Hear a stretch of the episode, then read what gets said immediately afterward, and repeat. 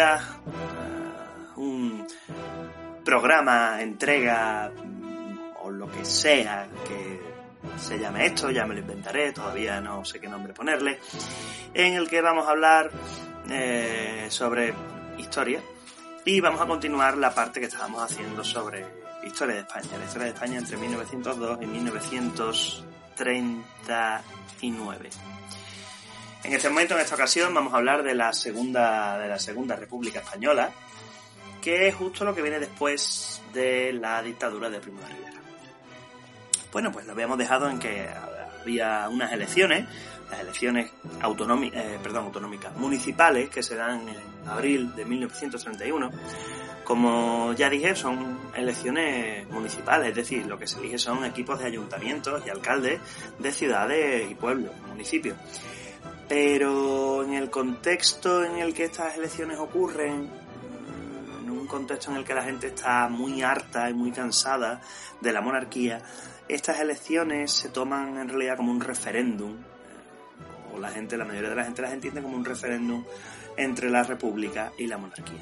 Y lo cierto es que el resultado de las elecciones no deja lugar a dudas fundamentalmente, sobre todo en las grandes ciudades, los partidos más votados son partidos republicanos. Esto lleva a Alfonso XIII a plantearse, eh, primero a buscar apoyos para ver si puede de alguna forma resistir en el trono, pero al no encontrarlos, al no encontrar suficiente, decide que lo mejor es irse. Y se va. se va de España y ese mismo día se declara la Segunda República Española. La segunda, la primera, ya saben ustedes que tuvo lugar en los años 70 del siglo XIX, que duró solo un año y que en un año tuvo cuatro presidentes. Pero ahora lo que vamos a tener va a ser la Segunda República Española. Bueno, el gobierno que se, que se configura en la Segunda República Española es un gobierno fundamentalmente eh, progresista. Tengan en cuenta también que las repúblicas hay que distinguir eh, lo que es el presidente de la República, que es el jefe del Estado, que se elige también cada cuatro años, y otra cosa es el presidente del gobierno o el jefe del gobierno, que también se elige cada cuatro años, como nuestro gobierno. En una república, el papel más o menos que tiene el rey en una monarquía, pues es el que tiene el presidente de la república, la representación y la jefatura del Estado. Lo que pasa es que se elige cada cuatro años. Bueno, pues en este primer, en este primer momento el gobierno republicano mm, va a ser un gobierno fundamentalmente progresista, de talante progresista, de izquierda, digamos. Eh, y nada más que llega, nada más llegar, comienza a hacer reformas. Reformas que eran necesarias, muchas de ellas muy importantes. Es por ello porque, por lo que a esta primera etapa de la Segunda República se le conoce como bienio reformista o bienio progresista. Son los dos primeros años en los que se hacen muchísimas reformas muchas de ellas de gran calado. Eh, ¿Cuáles son algunas de estas reformas? Bueno, pues para empezar, eh, una amnistía política a toda la gente encarcelada que estuvo, que estaba en la cárcel por motivos políticos que fueron encarcelados durante la dictadura de Primo de Rivera. Bueno, pues toda esa gente es liberada y sus crímenes son perdonados. Eh, además, se legalizan todos los partidos políticos, se aprueba la, jornada de ocho horas para los trabajadores, eh, se permite también la creación, se crea por primera vez el salario mínimo profesional, los seguros de trabajo, en fin, un montón de cosas que, hasta ese momento no existían o no estaban no existían en España. También hay que decir que se pone en marcha el sufragio universal, pero universal total, masculino y femenino, el sufragio universal. Además, se hace una nueva constitución, y esto es muy importante, se hace una nueva constitución, que es la constitución de 1931. Eh, una, constitución que, como he dicho, aparte de establecer el sufragio universal de hombres y mujeres, permitía el matrimonio civil, es decir, el matrimonio mm, sin tener que pasar por la iglesia, el divorcio y eh, muchas reformas, muchísimas reformas más muchas de ellas que atacan directamente o están relacionadas directamente con la separación Iglesia-Estado.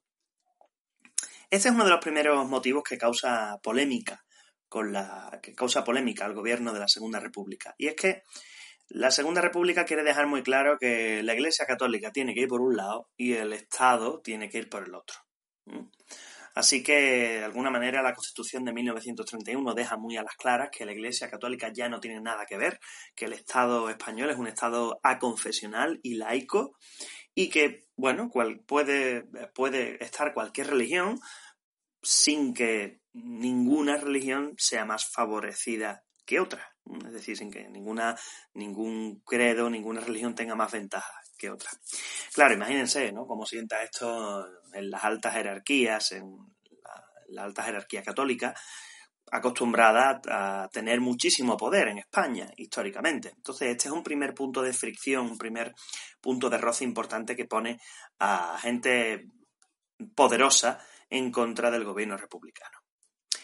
Eh, la segunda reforma importante de calado, de importancia, de peso, y que también pone a gente poderosa en contra, es la reforma del ejército. El ejército español eh, a principios de los años 30 era un ejército que tenía macrocefalia, es decir, un ejército cabezón. Había muchísimos jefes, muchísimos oficiales y menos soldados no es que hubiese más oficiales y menos soldados, sino que había demasiados oficiales para los soldados que había. Demasiados coroneles, demasiados generales para la cantidad de soldados que había. Además, el gobierno republicano sabía que muchos de los generales estaban en contra de la república. Así que se piensa lo siguiente, se piensa jubilar a muchos de esos generales, a muchos de esos oficiales, manteniéndoles evidentemente su sueldo, lo que pasa es que ocurre que pasan a la reserva. Y así, pues se los quitan de en medio, además. Les dejan sin mando, sin mando de tropas. Así que esa es la siguiente, la segunda reforma, la reforma del ejército, que es importante también. Pero que, claro, que molesta a algunos, algunos militares que rápidamente empiezan a conspirar ya contra el gobierno de la República que, acaba, de, acaba de nacer. Y por último, la última gran, la última gran reforma que intentará el gobierno republicano es la llamada reforma agraria. España en esta época es un país fundamentalmente de, jornaleros, de campesinos sin tierra, gente que vive al día, muy pobre, muy precaria. Eh, entonces el gobierno republicano quiere que esa gente tengan tierras o parcelas, no solo para sobrevivir ellos, sino para que además puedan comerciar, puedan vender sus productos, puedan, en fin, eh, sacarlos un poco de la precariedad y crear una especie de clase media campesina que apoyase además al gobierno de la República. Claro, lo que pasa es que para darle tierras a esos campesinos sin tierra, ¿de dónde sacas esas tierras? Bueno, pues esas tierras las vas a sacar de tierras que pertenecían a la aristocracia, al, clero, es decir, a la iglesia, eh, cosa que evidentemente también molesta. Aunque la República no las quita así como así. ¿eh? La República no es que llegue y diga, ah, estas tierras ya no son tuyas. No, no, la República es propia esas tierras, pero pagando, pagando a sus dueños. Lo que pasa es que, bueno, hay que tener en cuenta también el contexto en el que todo esto está pasando, que el contexto internacional, que hemos tenido la crisis de 1929 hace nada. Entonces, entonces pues con esta, con esta crisis, pues es muy difícil sacar fondos eh, para, para poder hacer frente a la compra, a la compra de, de esas tierras. De manera que estas reformas, que son importantes, empiezan a llevarse a cabo con dificultad, pero empiezan a llevarse a cabo y ponen a mucha gente en contra y a gente poderosa, como he dicho ya. Tanto es así que en el mismo año 1932, y la República empieza en el 31, bueno, pues ya en el año 32 se produce un golpe de Estado, un golpe de Estado contra la República, que da un general, el general Sanjurjo, eh, un golpe de Estado que comienza en Sevilla, además, que fracasa, eso sí, el golpe de Estado fracasa, Sanjurjo será condenado a muerte, pero luego su condena de muerte es perdonada por el gobierno, que lo exilia. Entonces él marcha a Portugal y allí desde Portugal, pues bueno, seguirá conspirando contra la República. De hecho, Sanjurjo es uno de los líderes de lo que será el golpe de Estado en 1936. Pero bueno, ya hablaremos de eso. Bueno, el caso es que eh, las medidas de la República, de esta recién nacida República, molestan, molestan a la, a la derecha, pero a las izquierdas no les parecen suficientes como he dicho, les parece que son reformas necesarias, pero que se están haciendo demasiado lentamente. que parece como si lo estuvieran haciendo como sin ganas, ¿no? Esto es lo que piensan algunas organizaciones obreras.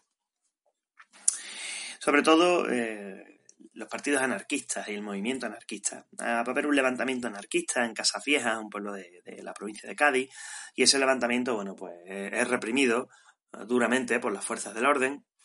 La crisis consiguiente, cuando eso sale a luz pública, pues hace que los partidos que están en coalición en el gobierno republicano se peleen, que vayan cada uno por un lado y se vean obligados a convocar elecciones. Y esas elecciones, en el año, en el año 33, pues son las que dan la victoria a los partidos de derecha.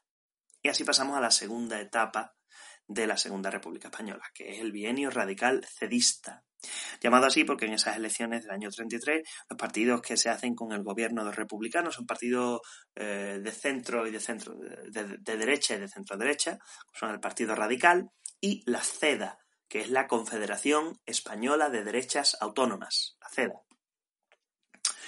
Cuando estos partidos se hacen con el poder, en la el poder de la República, lo que, lo que van a tratar, lo que empiezan a hacer es dar marcha atrás a todas las medidas que, tomó el, anterior gobierno. Todo el bienio eh, progresista, todas las medidas que se tomaron, las detienen y le dan marcha atrás. Bueno, pues imaginen la reacción de las organizaciones obreras ante esta marcha atrás. Es muy mala, muy, muy mala. Y empieza a haber muchas manifestaciones, muchas huelgas, hasta que llegamos a la huelga general revolucionaria de 1934 que tiene un foco en Asturias, donde los mineros se ponen en huelga, y además en huelga y desobedeciendo al gobierno, se hacen con explosivos, toman algunas ciudades, algunos pueblos, y la Generalitat de Cataluña, pues eh, declara, la, declara la, República Catalana, declara la independencia de la República Catalana. ¿Reacción del gobierno republicano? Bueno, pues como son eh, partidos que están en contra de esto, pues se manda al ejército a Asturias y se encarcela también a los líderes catalanes. Así que lo que ustedes ya saben, represión, leña, leña marismeña y mucha muerte, mucha cárcel, mucha tortura, en fin, lo que es desgraciadamente ya típico que sabemos que, pasaba en la historia de España. Ocurre además que el resultado, el resultado además a esta, esta represión tan dura, tan terrible, hay que sumar eh, varios escándalos de corrupción de ministros del gobierno, de este gobierno, que vuelven de nuevo al gobierno insostenible.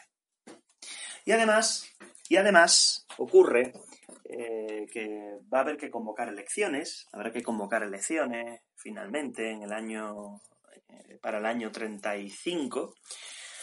Esas elecciones finalmente se van a celebrar en febrero del 36, en febrero de 1936 en un clima de tensión social, de polaridad. Porque, por un lado, las izquierdas saben lo que se juegan. Tienen que entender ustedes que en el año 1936 Italia ya es una dictadura fascista, Alemania ya es una dictadura nazi, eh, en fin, las fuerzas en Europa se están preparando para la Segunda Guerra Mundial y esa lucha entre las izquierdas y las derechas también tiene su, su parte en España, con todas las condiciones y todos los condicionantes históricos que, ya traíamos ¿no? de más atrás.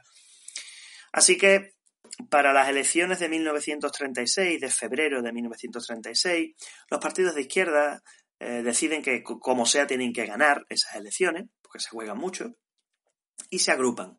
Se agrupan en una especie de gran partido llamado Frente Popular, que todos los partidos de izquierda se presentan juntos a las elecciones, excepto los anarquistas, los sindicatos anarquistas, que no se presentan, no se unen al Frente Popular, pero recomiendan a sus militantes que voten. Bueno, pues llegamos a las elecciones de, de 1936, van a ser elecciones muy reñidas, eh, con una gran tensión social, muchas movilizaciones, manifestaciones en las que normalmente suele haber muertos, enfrentamientos entre las izquierdas, entre los grupos de izquierda y grupos de derechas en las calles, en fin, con un clima de violencia política que cada vez se va agravando. Y el Frente Popular gana, el Frente Popular gana las elecciones y cuando ganan las elecciones se hacen con el gobierno y ¿qué es lo que hacen? Bueno, pues rápidamente vuelven de nuevo a las reformas que se han estado haciendo, se han estado haciendo en, la primera etapa del gobierno republicano, en el bienio progresista. Entonces, vamos a volver a esa, vamos a volver a esas elecciones. Perdón, a esas elecciones, a esas reformas que se estaban haciendo. Pero de forma acelerada. la reforma agraria, la reforma del ejército, la separación iglesia-estado, eh, las leyes de, de mancomunidades que son eh, las leyes de mancomunidades son el precedente de nuestras comunidades autónomas, de, de los estatutos, los estatutos de autonomía. De hecho, Andalucía eh, comienza, a partir de febrero de 1936, Andalucía comienza a preparar su, a redactar sus estatutos para, para la autonomía. Cosa que se verá interrumpida por el estallido de la guerra civil. Pero, pero bueno, el País Vasco eh, Cataluña lo consiguen, lo logran. Eh, bueno, claro, pues ya saben, una acción siempre tiene una reacción y si la izquierda vuelve a esas reformas mm, aún más rápidas que antes, pues la derecha vuelve a conspirar para hacerse con el poder y las conspiraciones se retoman. Entonces, un grupo de generales y, también de grandes banqueros, grandes empresarios, financieros, preparan un golpe de Estado, preparan un golpe de Estado contra el gobierno de la República. Y ese golpe de Estado, ese, ese golpe de Estado se va, se va a producir finalmente el 18 de julio de 1936. Comienza el 17 y el 18 pasa, pasa a la península. Eso de todas formas lo vamos a comentar en el siguiente punto, que es ya la guerra civil. Pero se puede decir que en este momento, en estos momentos en España, los, los meses previos a la guerra civil, se intuye de alguna manera que va a pasar algo, que un enfrentamiento grande entre las dos grandes fuerzas del país, eh, la izquierda y la derecha, es inevitable. Es inevitable y que, va a haber sangre, va a haber sangre, porque el clima político mm, y social previo al 18 de julio, a julio de 1936, ya es muy violento, ya es muy violento. Raro era el día que no había manifestaciones y raro era el día que no había muertos en esas manifestaciones. En fin, que estamos en una situación previa eh, difícil, difícil, difícil en la que se intuye que tarde o temprano no se sabe cómo, no se sabe exactamente cuándo, pero algo va a ocurrir y va a ser algo muy violento. Y eso tan violento que va a ocurrir será la Guerra Civil Española, que veremos en el siguiente capítulo. Bueno, pues nada más, de momento muchísimas gracias por todo, espero que les vaya bien, cuídense, un saludo y recuerden que ya queda un día menos.